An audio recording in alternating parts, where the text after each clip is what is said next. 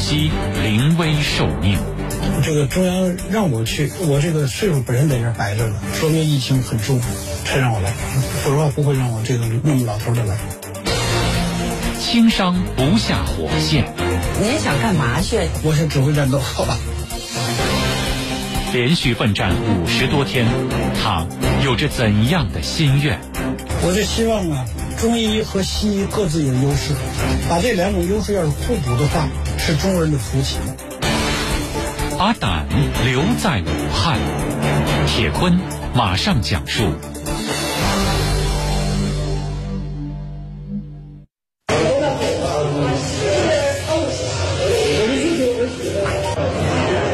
三月十八号，武汉市江夏区安山康复站，中央疫情防控指导组专家组成员、中国工程院院士、天津中医药大学校长张伯礼。身穿防护服，正在为新冠肺炎康复隔离者进行问诊。两个多小时内，连续接诊了将近二十人。七十二岁的他，已经在武汉抗疫前线奋战了五十多天。您这个岁数，穿上那么密不透风的，憋两三个小时，可以，没问题。就是出汗嘛，汗多嘛，整个汗比如说踏实。这没问题，但是我是一次去看看的，他们在里边要待着，并且是隔一天就得那么一次。那人家多大岁数？您多大？有这个问题，有这个问题。但是我老不觉得我那么大。您觉得您多大岁数？我脑里真没这年龄问题。那是在一月二十六号，大年初二的晚上，正在天津忙于指导疫情防控的张伯礼，突然接到了中央疫情防控指导组飞赴武汉的通知。说起当时来到武汉时的情形，张伯礼他一时哽咽了。让我改天早上到北京机场集合。我说什么事儿？他说就是到武汉去。我说多长时间？他们说三个月。啊，我说那么长。我说准备什么东西？他不知道。我说还有谁不知道，什么都不知道。这接到通知说，只能就准备来呗。知道当时武汉的疫情很重。呃，也有思想准备要来，甚至申自己想申请来，但是来那个瞬间，哎呀，您太厉害，怎么一下就戳到这泪点上了。张老师，为什么说到这个时间的时候，您的反应会这么大？这从来没人问过这问题。我有了，有了，后有了。所以当时还真是。感到很很很突然，尽管有思想准备，但是还是很突然。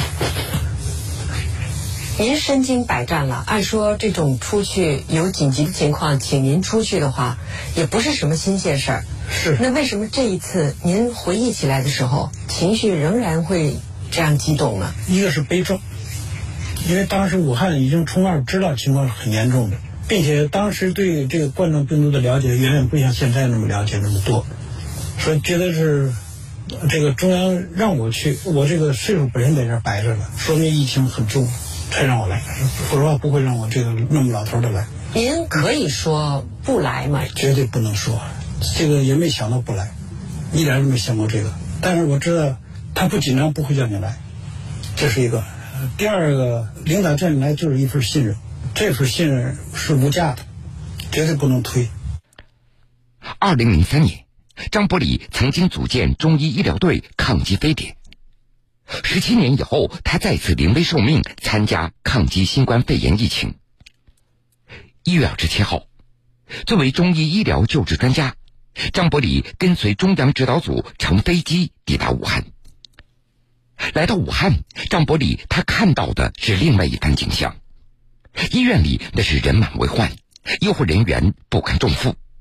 确诊的患者、疑似患者、无法排除感染可能的发热患者、确诊患者的密切接触者，这四类人员都存在交叉感染的风险。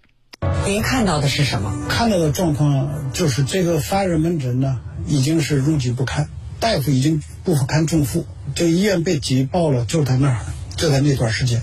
但是最可怕的是里边这四类人混杂在一起，即使甚至确诊的病人。也没地方住院，一床难求，那么乱，乱到这种情况，没想到。您说的乱是混杂，就混杂，病人都混杂在一起，医院被挤爆，看病要排几个小时，并且是有病的、没病的、输液的、留观的、这个等着确诊的，通通都混在一起，陪诊的也都放在一起。这些人里边不是的，以后也都是的，互相交叉感染，太厉害，太厉害。所以你不分离永远不行。嗯，当时陈一新，这个这个中央指导副主任，他来了说了一句话非常清楚。他说：“不关掉水龙头，这地永远擦不干。水龙头老在那跑水，这地老是擦不干的。”哎，这句话用的特别恰当。针对当时医院的医护人员压力重重、感染风险的状况日趋严重，分层分类管理、集中隔离也就成为中央指导组的决策。另外，张伯礼还提出了，在西医还没有特效药、疫苗的情况下，对集中隔离的疑似患者实行中医治疗。中药慢灌，一是不要错失治疗时机，第二是安慰情绪。这个建议也被中央指导组所采纳。就面对这么复杂的情况，您怎么就知道用什么药去治呢？我们在这个一月中旬一直盯着这个病，特别是跟武汉保持着联系。开始在一月二十几号的时候，还没春节前，有一几个少量的专家已经到了现场，看着病人。我们拿电话就联系了，知道他当时的情况。当时一定，大家非常形成共识：湿、湿毒、湿毒液。所以当时湿毒液方子就在脑子里了，咱们就弄。特别是在天津已经有病人了，这些情况就是你看到这个以后，你去研究怎么对付它。因为我说中药这个它比较安全。第二个呢，就是现成的，我们药厂给选出各种做成的袋药，直接给送到这个隔离点外边。不是挺好吗？在中央疫情防控指导组的推动下，武汉开始征用学校、酒店作为隔离观察点，并且为集中隔离的疑似患者普遍服用以治疗湿毒疫为主要功效的中药袋装汤剂。刚刚开始喝药的时候，中药推的都很难，为什么？中药没效，中药怎么那么大面吃中药对老百姓负责任吗？哪来的反弹意见？都有，所以我要说这次。特别感谢的是中央指导组，特别感谢党中央、国务院的领导的决策，支持中药。要我们也不敢那么大胆去做呀。当时有一个很现实的问题，到哪儿去做这些药？我们现在就说我们国家的实力真强了，并且企业能力也强，所以当时我看出这个方子来，怎么来做呢？我对他们湖北原来有个企业叫九州通，就原来就有联系，就是就知道这企业，接触不多。我就试着给企业打个电话，我说现在有那么个事能不能帮个忙做点药？他说没问题，你说做多少我们都能做，我们这个全力配合。钱呢？我说没有钱，现在不知道谁给钱，因为这个事儿不是短期的，煮几天不是这样，可能是个长期的。我相信政府最后会买单，人家就讲了，不问价钱，直到现在也没问，直到现在也没问。那您给他下的任务是多少啊？下令第一天三千袋，第二天就一万个。我就当时说的名儿不好听，叫慢灌中医药，让中医药慢灌，就全都给。为什么用这个词“慢灌”？太多了，病人太多，分不清了，分不清你就只能说都给，因为是一个病因，相同的症状，在这种情况下，在古代里边也是用一个大锅药给大家喝，我们叫通治方，通治方，就是或者标准方。令人欣慰的是，通过普遍服用中药。集中隔离的很多发热疑似患者的病情得以好转，效果不错。您怎么去定义效果不错呀？怎么来看它有效没效？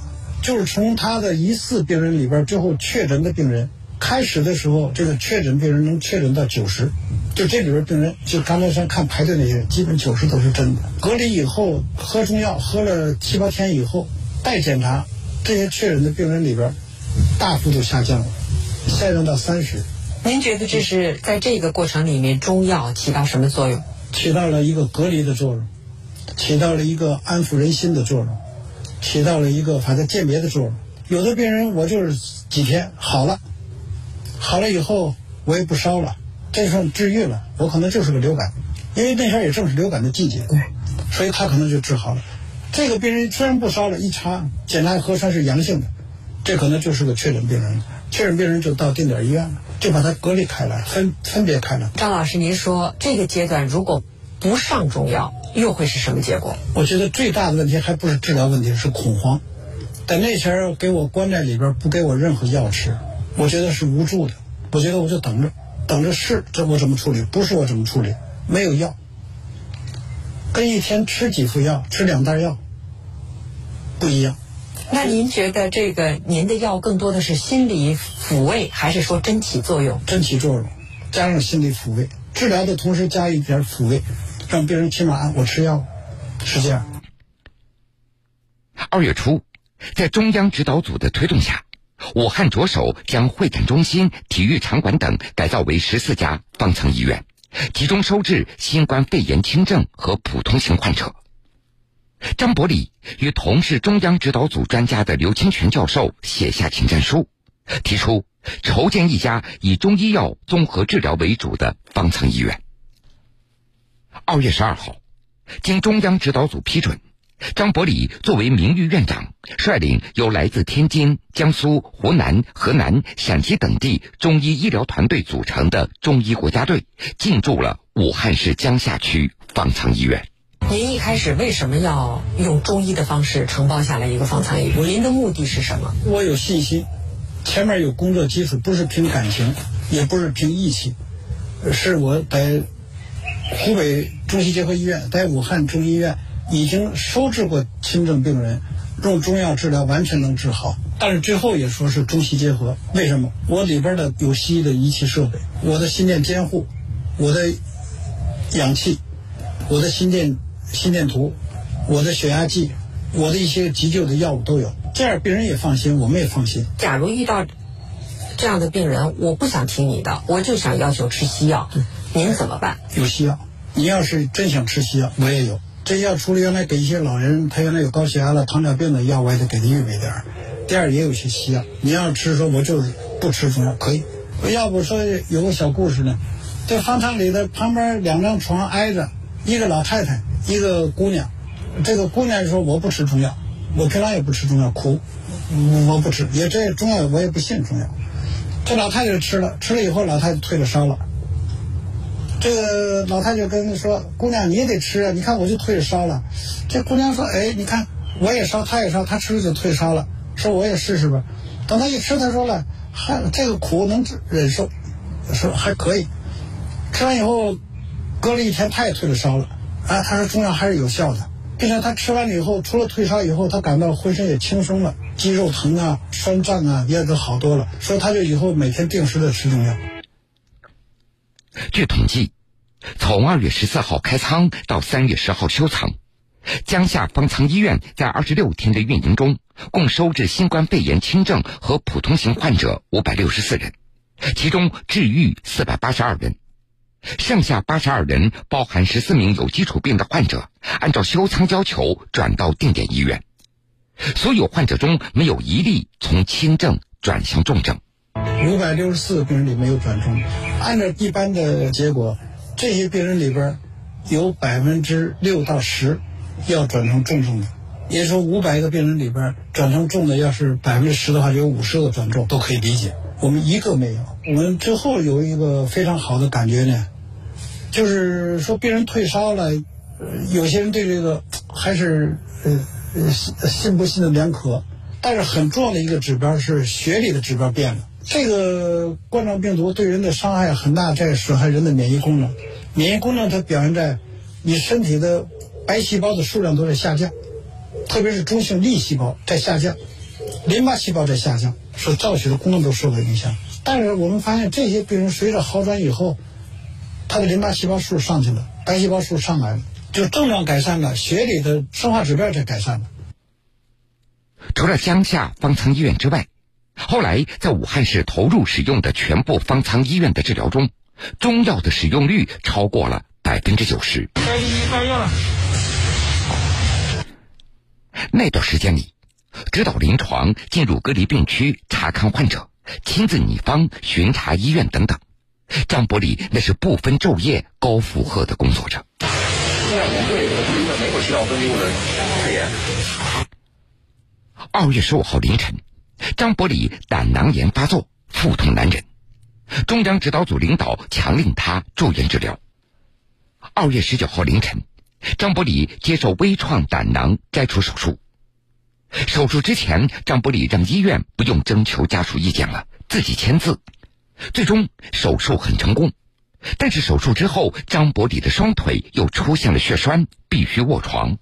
两个腿要伸直了，待着，最少要待两个星期。我说两个星期可真不行，实在是不行。我尽量听话，一个星期多给点药。最后住了一个星期。如果不听话，您会去跑到哪儿去啊？你在定点医院你不去啊？这个方舱你不去吗？您想干嘛去？我是指挥战斗。我到现场去指挥去说句话，那就不一样。出来我说我我听话，最近在这个房间里待着。但是房间里边，你就是可以处理很多事儿了。腿的事儿，我这第一次说，我跟学生都不要说这个，别人都不知道。后来就您为什么不想让别人知道？动摇军心呢。当时还有个想法，在这个期间，我们国家中医局一直往往回赶我，让我回天津。为什么当时让您来三个月，这回又赶您啊？他说你有病了吗？你这么大岁数了，人家都挺害怕，怕你在这出点好话，谁给担责呀？这个你想回吗？绝对不可能的，我是绝对不会。为什么？刚铺开打仗了，你怎么就撤离战线了？但是您的确有实际的问题啊。有实际问题可以克服，在这可以解决，绝对不会。这是我的想法，我几次跟他们说不可能，不用想这个，就不不可能会。年逾古稀，临危受命。这个中央让我去，我这个岁数本身在这摆着呢，说明疫情很重，才让我来。不然不会让我这个那么老头的来。轻伤不下火线。您想干嘛去？我想指挥战斗。连续奋战五十多天，他有着怎样的心愿？我是希望啊，中医和西医各自有优势，把这两种优势要是互补的话，是中国人的福气。把胆留在武汉，铁坤继续讲述。也就是在张伯礼手术以后的第三天，二月二十一号，他的儿子天津中医药大学第四附属医院执行院长张磊带领天津市第十二批援汉医疗队来到武汉。按照张伯礼的要求，张磊没有去探望父亲，而是直接去了江夏方舱医院的驻地。能够在这么一个非常特殊而且很危险的这么一个疫区，你们两个又做的是一件事情，不想跟你父亲见面啊？想，东莞局的领导也，呃，也允许我说可以先去协和医院看看你父亲。他说了，我说你打住，打住，你别，我说你来了不就问候问候吗？你又不能给帮我治疗，你又不能减轻我的痛苦，你来了问候，你电话就问问就可以了。我这是不能来。他爸爸在医院里呢，为什么不可以看看呢？他不来好。你那边队伍是给你派活的，你来了以后，你到这看耽误时间。之后，虽然同在武汉，但是因为各自忙于工作，除了电话沟通之外，父子两人并没有见上一面。三月十号，江夏方舱医院休舱，父子俩在武汉共同抗疫二十多天以后，第一次见面了。不过见面的时间也仅仅有十分钟。你那个时候见到你父亲？什么样啊？父亲什么样啊？我觉得瘦了，但我没想到十五斤。但是因为我在舱里呢是负责，当时负责整个我们天一病区，因为有很多病人要出院，到两点出舱的时候，我们在方舱医院对过的草坪上，我们天津队的全体队员照合影。哎，正好大伙儿看见张我父亲，他们都喊他张校长，他看见说。我的队员就告诉我：“哎，队长，那个校长过来了，咱能请校长来照张相吗？”后来我就跑过去把他，呃，请他过来。后来他也特别高兴，他说：“应该陪天津的队员们照张相。” 那你叫他照相的时候，你是叫爸来照个相，还是说校长来照个相？校长。为什么不叫爸？我我，因为旁边一堆队员了，在这种情况下，呃。这个应该叫校长更合适吧，然后当时也说了，最后就对于他的身体就说了一句，我就说身体还行吧，啊，他说挺好的，你不用管了，回去带带好队伍吧。按照统一的部署，三月十七号，张磊与天津市第十二批援汉医疗队返回到天津，但是张伯礼依然坚守武汉，因为自己的胆囊被摘除，用张伯礼的话说，这回我把胆。留在了武汉，更加与武汉市民肝胆相照了。因为一部分痊愈出院的患者还有咳嗽、憋气、心悸乏力等这样的症状，肺部等一些脏器以及免疫功能还有待恢复。张伯礼在二月中旬就在湖北省中西医结合医院、武汉市中医院建立了新冠肺炎患者康复门诊，专门管理治疗这一部分的病人。在中国工程院和马化腾基金的支持下，张伯礼与王晨、李媛媛三位院士牵头，为被感染的医护人员建立了一个康复管理平台。以中西医结合的康复方式，帮助他们更好的康复身心，回归正常的生活工作。您说人总得有一个目标哈，您到了七十多岁了，还这么高强度的干，您的目标是什么呀？中医是能解决一些个重大问题的，我应该多干一点那么好东西应该为中国人健康服务，为人类健康服务，完全能做到。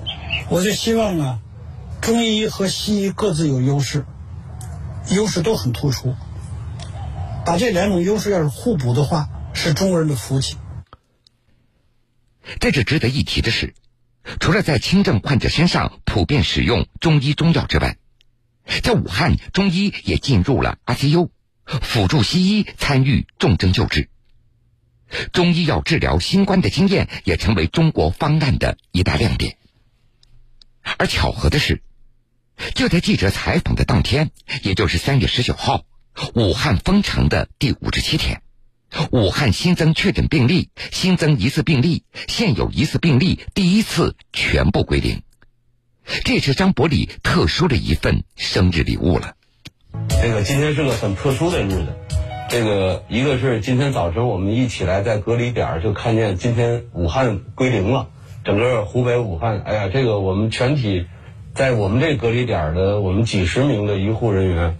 大家在微信群里都是，哎呀，都把都非常非常高兴，哎，这是非常好的日子，而且就是说，既然拐点了，我估计这个您您回来的回回天津的日子也应该不远了，希望这些日子，这个在武汉和两个师弟你们仨互相照顾，还是注意身体，然后生日快乐。谁生日啊？嗯，这今天是他七十二吧。七十二岁生日，今天是您生日，农历的二二月二十六。哎呦，那今天真的是我们会找日子，在您生日的时候采访您。阴历的是，他们一早也都在驻地和武汉的同志给您订了蛋糕。不用蛋糕，我们不吃蛋糕，反正上现在哪订蛋糕？他们都买了，特别好，特别精致的一个，他们拍图片给我发过来。压力都挺好的，那就快拿来让董老师，赶紧拿来拿来。张磊，看这是什么？哦，蛋糕。对对，就是这个，就是蓝色的盒子。对对。您跟孩子说两句话吧，他祝您生日快乐了。武汉清零就是就是祝贺最好的祝贺了。是是。告诉这个整个天津医疗队的同志们。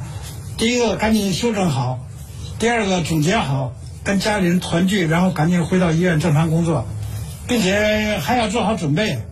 你转告他们的，包括这个两个，第一个呢，现在这个海外需要中医药，所以我们要做好准备啊！你们都有一线经验了，还要准备去海外，完全有这可能。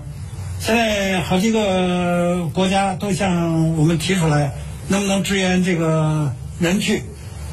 这个特别是懂中医药的人，带着中医药去，好吧？我们我们也有这样的准备，去了一定完成任务。